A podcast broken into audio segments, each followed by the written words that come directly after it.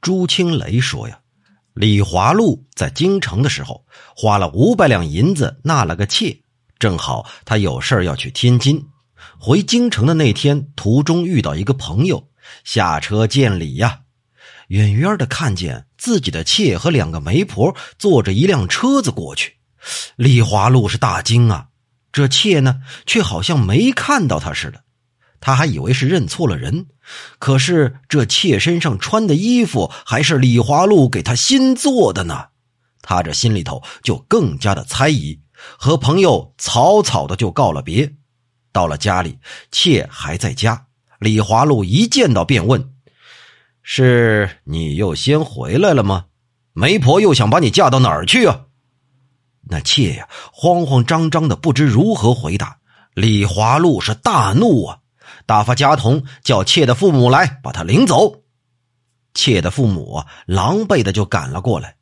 妾的妹妹听说姐姐出了事也一起来了。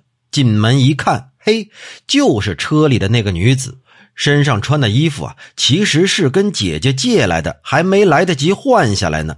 原来她比他们家姐姐呀小一岁，长相呢又非常的酷似。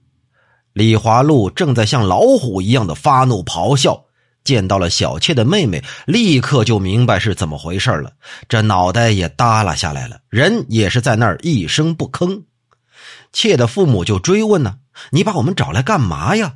李华禄啊，只好臊眉搭眼的说：“是认错人了，并且诚恳的道歉。”小妾的父母啊，也把事儿一五一十说了。原来呀，他们要把二女儿也卖了，所以让二女儿跟姐姐借了衣服，和媒婆一同去。李华禄就问卖了多少银子，他父母回答说：“哎呀，三百两银子，我们还没敢答应呢。”李华禄呵呵一笑，急忙打开箱子，取出了五百两银子，放在桌上说：“和他姐姐一样的价你看行吗？”顷刻之间，哎，这事儿就定下来了。他把小妾的妹妹也留了下来，当天晚上就和她同床共寝。